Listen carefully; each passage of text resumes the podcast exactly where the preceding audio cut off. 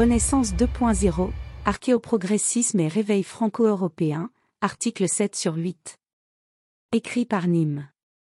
Dans le présent article, j'esquisserai ce que devrait être une vision d'un projet politique postmoderne ayant pour objectif la recherche du point critique du système cybernétique qui oscille entre les boucles positives accélératrices et les boucles de rétroaction négative stabilisatrices. La cybernétique est un domaine interdisciplinaire qui étudie les systèmes et la manière dont ils s'auto-organisent. Les concepts de boucles de rétroaction négative et positive sont au cœur de la cybernétique. On parle de rétroaction négative lorsqu'un système s'engage dans un processus d'amortissement pour contrer les changements et revenir à l'équilibre, comme un thermostat qui maintient la température. On parle de rétroaction positive lorsqu'un système accélère les changements et s'éloigne de l'équilibre, comme une réaction en chaîne dans une explosion nucléaire. On pourrait le rapprocher de l'esprit classique d'équilibre. Toutefois, le cosmos n'est pas immobile. Cette recherche d'équilibre se doit d'être dynamique. Un projet qui se dote des moyens de la modernité pour mieux renouer avec l'idéal classique, de vie bonne, d'harmonie avec le cosmos et de quête du sens de la vie, pourrait tout aussi bien être vu comme une hypermodernité qu'un néoclassicisme. Hypermodernité car ce n'est ni plus ni moins que de donner un pourquoi à la modernité. Néoclassicisme car je vois les Lumières comme une façon de renouer avec la pensée présocratique matérialiste. Cette période présocratique a naturellement conduit au platonisme qui questionne la réalité, l'essence des choses, l'âme. Et il me semble qu'on entre dans une phase similaire avec les questions qu'amènent la mécanique quantique et la conscience. Cela débouchera peut-être bien sur un néo-aristotélisme. C'est retrouver un équilibre entre l'être et le devenir, se projeter dans l'avenir en comprenant ce qui est permanent. Une forme de renaissance à l'ère de la cybernétique, une cyber-renaissance ou renaissance 2.0. La première renaissance fut humaniste, la Renaissance 2.0 est transhumaniste en cela qu'elle dépasse l'humanisme voyant l'homme comme la mesure de toute chose. La première Renaissance conduisit au progrès sans le comprendre pleinement, cette seconde Renaissance doit renouer avec l'essence du progrès en lui conférant sa seule acception réelle que je nomme l'archéoprogressisme. La Renaissance 2.0 L'archéoprogressisme. Je dresserai ici les contours d'une proposition pour la France et l'Europe qui s'inscrit dans leur continuité historique et renoue avec la puissance. Elle repose sur un nouveau centrisme radical que j'appellerai archéoprogressiste. J'aurais pu être tenté de donner pour nom archéofuturisme s'il n'était pas déjà pris afin de ne pas utiliser le mot progressisme, dévoyé par la gauche. Mais après réflexion c'est le nom parfait. L'archéofuturisme est un très bon nom, mais les idées de Guillaume Fay auxquelles il renvoie ne sont en revanche pas les miennes. En grec, le mot arché fait référence au commencement et au commandement. Il est, pour Anaximandre, le commencement est chez Aristote la cause de toute chose, le moteur premier. Et je souhaite, moi aussi, cerner une essence permanente qui s'est exprimée, non seulement durant la période archaïque, mais même avant que la vie n'apparaisse, et qui appelle nécessairement l'homme à être dépassé sur le long terme. L'arché va être le principe fondamental, le moteur qui dirige le progrès, ce dernier étant à comprendre dans le sens où Norbert Wiener l'utilise, c'est-à-dire comme lutte contre l'entropie, donc vers l'augmentation de l'ordre. L'ordre doit lui-même être compris comme la maximisation de la création et l'échange d'informations. Ainsi, il n'y a pas de différence entre l'ordre et le progrès. Le progrès est nécessairement une recherche d'ordre. L'être est le fil conducteur de l'histoire du monde et de l'Occident. La technique est le fil conducteur de l'histoire de l'humanité prométhéenne, et jamais avant la modernité nous n'avions poussé la technique aussi loin, ce qui est une bonne chose. Le but de l'archéoprogressisme est de se réapproprier le progrès, en redéfinir les principes et en devenir le pilote afin de servir notre rôle dans le cosmos et dans le monde tout en prenant soin des individus, de nos environnements et des identités particulières, individuelles et collectives, grâce à la technique. C'est une vision qui n'incite pas à ramener quelque chose du passé dans le présent, mais à trouver la continuité, la permanence, le fil conducteur de l'Occident qu'on peut faire remonter à la Grèce archaïque. La technique, dont le rôle est le dévoilement de l'être et donc de l'information, va commettre l'homme et évoluer au cours du temps. Or, elle doit nous conduire vers une plus grande négantropie individuelle et collective par le développement de l'organogenèse exosomatique, comme l'appelle Bernard Stigley, commencé il y a 3 millions d'années. Le progrès, tel qu'il est entendu aujourd'hui, est le processus qui nous conduit toujours davantage vers l'essence de la gauche, l'inclusion totale. C'est une erreur. La mathématisation du monde amenée par la modernité est une bonne chose car elle nous a permis de mieux comprendre le monde, la vie et de les mesurer. Le progrès doit donc être compris à l'aune de ses connaissances. Le progrès doit être évalué sous l'angle de la dissipation d'énergie ou, car c'est la même chose, la construction d'informations. Le progrès, c'est l'amélioration de notre capacité à mémoriser et échanger de l'information symbolique sur notre système, donc l'augmentation de notre négantropie à l'échelle de l'individu, du collectif, de la planète, voire au-delà, au prix de la dissipation d'énergie génératrice d'entropie pour notre environnement. Que pouvons-nous dire de la direction générale prise par la bataille entre le progrès et l'entropie dans le monde qui nous entoure? Le monde tout entier obéit à la seconde loi de la thermodynamique, l'ordre y diminue, le désordre augmente. Cependant, nous l'avons vu, cette loi n'est valable que pour un système isolé pris dans son ensemble, elle ne l'est pas lorsqu'on veut l'utiliser pour une partie non isolée de ce système. Il existe des îlots d'entropie décroissante dans un monde où l'entropie en général ne cesse de croître. C'est l'existence de ces îlots qui permet à certains d'entre nous d'affirmer la réalité du progrès. Norbert Wiener, Cybernétique et Société. Cela nous confère de nouveau un rôle, une place en harmonie avec le cosmos. Le progrès est aussi bien technique que moral. Par exemple, Augmenter la tolérance envers les homosexuels est un progrès en cela qu'elle permet de les faire participer pleinement à l'effort de dissipation d'énergie. Toutefois, dans le même temps, forcer des quotas allant à l'encontre des qualifications réelles est une régression, car elle oblige à mettre des gens moins compétents à des postes. Une bonne évaluation nous indiquera ce qui, parmi nos traditions, peut être abandonné ou doit être conservé. Afin d'optimiser le progrès, la société, comprise comme une structure dissipative va devoir chercher la malléabilité et la stabilité. Cette société est composée d'individus en interaction. Les conditions d'interaction de ces individus reposent sur leurs gènes et leur culture, les gènes étant le fruit de la naissance et la culture le fruit de différentes constructions sociales et institutions, mais je me concentrerai ici sur la libre entreprise puisque l'entreprise est le fief par excellence de notre dissipation d'énergie. Loin d'être une source de destruction de l'environnement et de notre planète, cet objectif vise à en prendre soin sans passer par la décroissance qui reviendrait à refuser de jouer notre rôle dans l'univers. Nous devons cependant effectivement garder en tête que l'échec est possible et qu'il signifierait un effondrement des plus difficiles à encaisser tant on pourrait tomber de haut. En cela, notre existence est éminemment tragique. Notre époque porte en elle l'évidence d'une positivité de la technique, en tant que celle-ci y devient régulatrice, ce qui est aussi l'essence de la culture. La réalité technique devenue régulatrice pourra s'intégrer à la culture, régulatrice par essence. Bernard Stigley, La technique et le temps. La faute d'Épiméthée. Alors que la meilleure attitude à adopter quant au rôle du progrès dans un univers en dégradation progressive serait de donner à nos efforts le sens d'une tragédie grecque, force est de reconnaître que nous vivons à une époque peu réceptive au sens de la tragédie. Norbert Wiener, Cybernétique et Société. Maintenant que nous avons défini ce que l'on entend par progrès, attachons-nous à mettre en avant les structures qui permettraient de le soutenir. Nation et technocapitale, le libéralisme identitaire. Une fois entendu que le progrès est l'augmentation de l'ordre et donc de la négantropie, il est évident qu'il se confond avec la construction d'informations. La science générale de la production d'informations est la cybernétique. Le progrès, afin de construire l'information va alors devoir user lui aussi de boucles positives et négatives. Il va avoir besoin de liberté lui permettant d'explorer de nouvelles voies et d'accélérer, mais il va aussi avoir besoin d'une rétroaction qui va favoriser l'exploitation, venant lui redonner plus de stabilité et préserver son intégrité, son identité. L'exploration permet la capture d'informations et l'exploitation permet de la traiter. C'est pourquoi une information de qualité est vitale. Avoir une information de mauvaise qualité nous conduit vers plus d'entropie. Les gens s'opposant à la liberté académique empêchent la création d'informations, ceux se livrant à la cancel culture empêchent la circulation de l'information. La liberté est vitale car elle permet une meilleure circulation de l'information.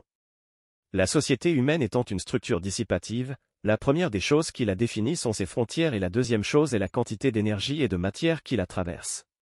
Deux notions vont alors être fondamentales, la nation qui définit les frontières de la société et la production de biens et services sur laquelle repose la quantité d'énergie et de matière la traversant. Notre but, afin de servir l'univers et d'augmenter notre négantropie est d'être la nation qui maximise le plus le flux d'énergie la traversant. C'est pourquoi je crois qu'il est capital de s'appuyer sur la libre entreprise et la nation il faut comprendre que les gènes ne sont jamais qu'un moyen de stocker de l'information. La nation est donc elle aussi directement liée à l'information. Elle est le produit et une des conditions de la transmission d'informations génétiques et culturelles, verticales et horizontales, qui vont constituer notre identité collective. Il convient de ne pas fétichiser l'identité, en voulant la conserver à tout prix via un traditionnalisme ou un racisme exacerbé, et la figer car la nature de notre rôle dans l'univers appelle nécessairement à ce qu'elle soit dépassée un jour ou l'autre mais elle appelle néanmoins à être protégée ethniquement et culturellement. Il convient de ne pas célébrer l'autre pour l'autre et faire reposer notre identité sur une tendance à absorber tout ce qui est autre car cela est on ne peut plus anthropique par nature. On nomme hétérogène les choses qui ont pluralité de formes, ou de matière, ou de définition, et, en général, l'hétérogénéité est l'opposé de l'identité. Aristote, Métaphysique. La nation relève de l'individuation collective, de la mémorisation ethnique dont parle Stigley qui assure la reproduction des comportements dans les sociétés humaines. S'individuer, cela veut dire qu'on veut marquer sa différence à un tout auquel on appartient. Je suis un individu singulier qui appartient à une famille singulière, qui appartient elle-même à une nation singulière qui appartient elle-même à un continent singulier qui appartient lui-même au monde. S'individuer, c'est revendiquer son identité propre tout en reconnaissant notre appartenance au groupe. Cela n'a pas à être une source d'affrontement et cela ne doit pas l'être. Nous appartenons tous à l'humanité et nous avons un but commun, gravir l'échelle de Kardashev. Mais cela passe nécessairement par une affirmation de notre singularité et un désir d'être ceux qui permettent à l'humanité de gravir ces échelons. On peut à ce titre parler d'une mémoire spécifique, pour définir la fixation des comportements des espèces animales, d'une mémoire ethnique, qui assure la reproduction des comportements dans les sociétés humaines, aussi, d'une mémoire artificielle, électronique dans sa forme la plus récente, qui assure, sans recours à l'instinct ou à la réflexion, la reproduction d'actes mécaniques enchaînés. Bernard Stiegler, La technique et le temps. La faute d'Épiméthée. Aux prémices de la modernité, l'État-nation, le capitalisme et la libre entreprise se sont confondus avec l'essor du progrès. En s'accompagnant de l'individualisme et de l'universalisme, le libéralisme a permis de faire coopérer plus efficacement des individus issus de différents groupes comme les catholiques, les protestants et les juifs. Le gros problème auquel nous faisons face aujourd'hui est la destruction de l'État-nation qui se voit dilué dans toujours plus d'États et de moins en moins de nations. Nous devons dépasser l'État-nation mais préserver l'idée de nation. Nous avons passé un pacte faustien avec les dieux du technocapital. Cela nous a apporté une puissance phénoménale mais au prix d'une fragmentation démultipliée cause d'instabilité. Nous devons être capables d'accepter de laisser vivre différentes formes d'organisation qui permettent aux communautés de s'auto-organiser pacifiquement en fonction de leurs diverses missions et conceptions du bien. La nation doit alors au préalable être repensée afin de retrouver ce qui en fait la caractéristique. Je n'ai pas grand-chose à reprocher à la vision de Renan de la nation, trop souvent dépeinte comme désincarnée. Or si Renan donne une importance capitale à l'aspect spirituel, il précise bien que cela repose sur les efforts des ancêtres. Or, les ancêtres renvoient directement à l'aspect biologique. Plus que cela, elle repose sur une volonté de faire des grandes choses ensemble dans le futur en s'inscrivant dans une continuité historique. Une nation est une âme, un principe spirituel. Deux choses qui, à vrai dire, n'en font qu'une, constituent cette âme, ce principe spirituel. L'une est dans le passé, l'autre dans le présent. L'une est la possession en commun d'un riche legs de souvenirs, l'autre est le consentement actuel, le désir de vivre ensemble, la volonté de continuer à faire valoir l'héritage qu'on a reçu indivis. L'homme, messieurs, ne s'improvise pas. La nation, comme l'individu, est l'aboutissant d'un long passé d'efforts, de sacrifices et de dévouement. Le culte des ancêtres est de tous le plus légitime, les ancêtres nous ont fait ce que nous sommes. Un passé héroïque, des grands hommes, de la gloire, j'entends de la véritable, voilà le capital social sur lequel on assied une idée nationale. Avoir des gloires communes dans le passé, une volonté commune dans le présent, avoir fait de grandes choses ensemble, vouloir en faire encore, voilà les conditions essentielles pour être un peuple. On aime en proportion des sacrifices qu'on a consentis, des maux qu'on a soufferts. On aime la maison qu'on a bâtie et qu'on transmet. Le chant spartiate, nous sommes ce que vous fûtes, nous serons ce que vous êtes, est dans sa simplicité l'hymne abrégé de toute patrie. Renan, qu'est-ce qu'une nation? L'observation évidente que l'on en tire est que la France ne constitue pas aujourd'hui une nation au sens où Renan l'entendait. La France est déchirée, car elle vit en son sein une multitude de nations qui ne partagent ni leurs ancêtres, ni la volonté d'appartenir à une nation commune, ni l'envie d'avoir des projets d'avenir communs. Nous devons en prendre acte et reformer la nation autour de la communauté des descendants de Français et laisser les communautés s'organiser selon leur propre destin qu'elles se donnent. La nation est elle-même une structure dissipative qui est le résultat de l'évolution. La plupart des nations font aujourd'hui partie du marché libre qui est une structure dissipative supérieure permettant d'optimiser les échanges interindividuels. Les nations sont alors en compétition au sein de ce marché et certaines réussissent mieux que d'autres. Mais les systèmes de la nation et du marché libre peuvent aussi être conflictuels entre eux. Au sein d'une nation ayant rejoint le marché libre, le technocapitalisme va être une boucle positive conduisant à l'accélération du changement alors que l'identité va être une boucle de rétroaction négative nécessaire qui va chercher à préserver la nation. Le technocapitalisme va pousser à la maximisation de la production alors que la nation pousse à la maximisation de la reproduction. Le premier optimise la dissipation par individu, la deuxième la dissipation par le nombre d'individus. Dès lors, il n'est pas étonnant d'observer que partout où le technocapitalisme est le plus développé, le nombre d'enfants par femme tend à décroître. De même, si plusieurs nations cohabitent sur le même territoire, les moins performantes seront tentées de fausser le système cybernétique du marché libre par la redistribution afin d'augmenter leur négantropie. C'est ce qu'on observe avec le mouvement Black Lives Matter par exemple qui a compris que les Noirs ont plus à gagner dans un système redistributif les favorisant que dans une juste compétition sur le marché du travail. Dans un monde idéal, seul l'individu compterait. Mais le monde n'est pas idéal, les individus se sentent appartenir à des plus grands groupes, surtout quand ils estiment avoir plus à gagner en se coalisant. Ce fait a explosé à la face des libéraux colorblind. La meilleure façon de fonctionner avec un système laissant la part belle à l'individu et l'État-nation, où un État vient gérer les intérêts d'un groupe de personnes se reconnaissant comme appartenant à la même nation. L'État-nation est détruit et des nations cohabitent de façon conflictuelle en tentant d'utiliser l'État à leur avantage. Dans une vision individuationniste, la nation française devra exprimer sa singularité au sein du bloc plus large que constitue l'Europe auquel elle appartient, qui lui-même exprimera sa singularité au sein de l'Occident, qui lui exprimera sa singularité au sein du marché libre et du monde. Mais les individus de la nation doivent être pleinement libres et jouir de la libre entreprise. Ce dont nous avons besoin aujourd'hui, ce sont des créateurs, des entrepreneurs qui pensent l'avenir, le définissent et le rendent possible au travers de projets concrets. Une entreprise est l'expression actuelle la plus aboutie d'une structure dissipative négantropique. Le sang d'une entreprise est l'information. Elle doit tendre vers le cerveau global constitué de ses différents membres et agir comme un organisme. Sa version la plus aboutie sera une forme de Zaibatsu telle que William Gibson les définit dans son ouvrage Neuromancien. On en voit aujourd'hui les prémices avec Elon Musk qui a émis le désir de constituer sa propre ville à Boca Chica nommée Starbase. Je crois que c'est ici le destin d'une entreprise disposant d'une vision du monde total. J'appelle ce genre de ville des corpolis. Les entreprises sont le lieu où doit s'incarner l'optimisme défini, tel que présenté par Peter Thiel, dans des projets concrets et, pour les plus couronnés de succès, devenir des corpolis réunissant les individus adhérents à l'ambition qu'ils nourrissent. Ce qu'on doit attendre de l'État est simplement de nous laisser libres de le faire et de s'en tenir aux fonctions régaliennes. Les plus individualistes voudraient tout bonnement s'en passer mais il a pour moi du sens dès lors qu'on admet qu'il existe une nation qui doit être représentée. Et tant qu'il y aura des naissances, il y aura des nations. Son rôle est de faire respecter les lois et les frontières. Le marché libre doit, lui, pouvoir laisser libre expression aux projets les plus fous qui réunissent des individus de différentes nations.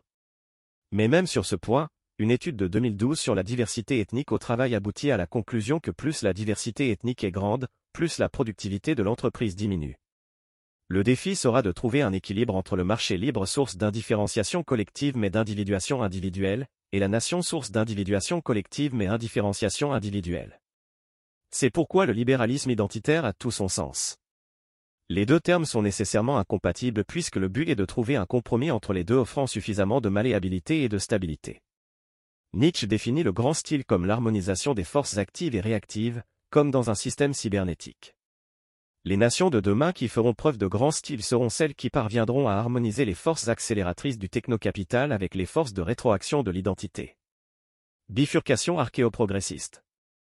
J'ai mis en avant dans l'article sur la conscience comment cette dernière partage une similarité commune à toutes les structures dissipatives qu'est la bifurcation. En physique, on parle de bifurcation lorsqu'un système métastable devient brusquement plus stable grâce à une légère énergie d'activation qui en libère encore plus et provoque ainsi une avalanche. Les sociétés humaines étant des structures dissipatives, elles ne dérogent pas à la règle. S'il est important d'avoir un optimisme défini qui offre une direction et un but atteignables, il est faux de penser qu'on peut tout planifier. Richard Feynman, un physicien américain, mit en avant l'improvisation en mécanique quantique. Dans la physique newtonienne classique, une particule commence à un certain moment initial et se déplace dans l'espace pour finir au repos à un moment ultérieur, traçant une trajectoire unidimensionnelle déterministe et continue.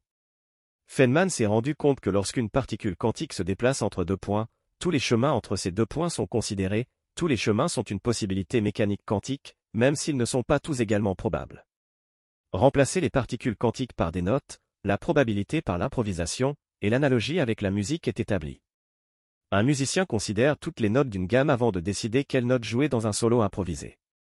Certains joueurs de jazz comme Donald Harrison confient qu'ils s'entraînent en se donnant seulement la note de départ, la note de fin et le temps imparti.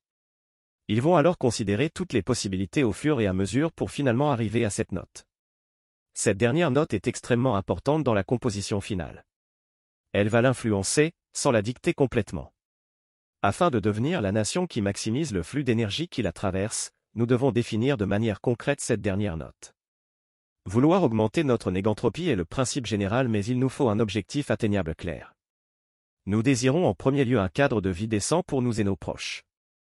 De façon prosaïque, dans le futur souhaité, il vous semblera grotesque d'imaginer qu'autrefois, vous n'auriez peut-être pas retrouvé votre vélo là où vous l'aviez laissé alors même que vous aviez pris soin de mettre un antivol. L'idée que des millions de personnes n'ayant même pas l'autorisation de se trouver dans le pays se promènent sur des scooters volés et assassinent des innocents paraîtra aussi des plus étranges. Non, dans ce futur souhaité, les rues seront sûres et propres, et pleines de gens vivants et sereins. Dans un second temps, nous voulons une France et une Europe puissantes, qui retrouvent leur rang dans le classement des nations et qui s'inscrivent dans leur continuité civilisationnelle. Une France et une Europe fières de leur identité, tout en étant prêtes à la faire évoluer. Cela est nécessaire afin de rester la locomotive mondiale du progrès et un chantre de la liberté, et seulement à ce titre. Toute évolution de notre identité entraînant notre disparition physique par un remplacement de population ou notre déclassement volontaire doit être combattu fermement, car ce sont des chemins qui ont choisi une note de fin différente. Nous n'avons pas pleinement le contrôle sur le cours des événements. Cet article sera lu par un millier de personnes tout au plus. Alors, il nous faudra tenter d'influencer la trajectoire empruntée en rejoignant les domaines d'easing qui nous semblent nous permettre de nous rapprocher de cet objectif sans embrasser leur propre idéal final qui peut différer. Une société vraiment efficace serait sûrement celle où la gauche serait progressiste et la droite conservatrice. J'entends par ici ce que j'ai évoqué dans mon article sur la morale, les gens qui accordent plus d'importance à vivre par l'univers auront une tendance conservatrice et ceux qui accordent plus d'importance à vivre pour l'univers une tendance progressiste. Il suffirait alors, pour que tout aille bien, de trouver un équilibre entre les deux en comprenant qu'on vit à la fois par et pour l'univers. On pourrait alors osciller efficacement autour du point critique commun à tout système auto-organisé. C'est cela l'archéoprogressisme. Son but est le progrès et il a besoin pour cela de la stabilité qu'offre l'identité par la nation, et de malléabilité qu'on trouvera dans la liberté par la libre entreprise. Mais quel système servirait le mieux la nation et la libre entreprise? Doit-on conserver nos démocraties libérales? Je développerai plus en détail ce sujet dans un article annexe. Je finirai alors cet article par les conseils du docteur Laurent Alexandre qui nous appelle à sauver l'Europe dans son livre Jouissez jeunesse. Il offre des pistes de réflexion sur les critères à prendre en compte pour faire les bons choix de trajet nous conduisant à notre note finale. Il est bien conscient que les boomers nous laissent une Europe qui se complaît dans un nihilisme masochiste et nous enjoint à réaffirmer avec fierté les principes des Lumières en les adaptant au nouveau monde. Vous devez désencercler l'Europe prise en étau entre djihadistes, nouveaux empires et routes de la soie chinoise. Découvrir que le monde est cruel va être douloureux pour vous qui avez été bercé dans une idéologie bisounours qui fait de la défense des coquelicots l'ultime défi de notre temps. La gestion d'Homo Deus va faire l'objet d'une bataille politique mondiale. Si vous ne rentrez pas dans la bataille, les petits Asiatiques vous vassaliseront et construiront le monde sans vous, c'est-à-dire contre vous. Homo Deus va rester durablement un funambule. La jeunesse européenne ne doit pas laisser au pays du bord du Pacifique la définition de son avenir. Vous êtes porteur d'une vision du monde qui doit être défendue. L'Europe a encore un message. Vous devez sortir du piège vert. Nous vivons la troisième crise masochiste et suicidaire de l'Europe après 1914 et 1939. Vous devez protéger et développer la science européenne. Sinon cette dernière crise euthanasiera le projet européen. Suivre les décroissantistes vous condamnerait à être vassalisé par la Chine. Combattez les écologistes qui demandent l'arrêt de l'exploration spatiale et applaudissez Claudie Aigneret, médecin et astronaute française, quand elle explique l'importance de l'espace. Si vous n'y êtes pas, ce sont les autres qui développent les services, innovent technologiquement, conquièrent les nouveaux marchés.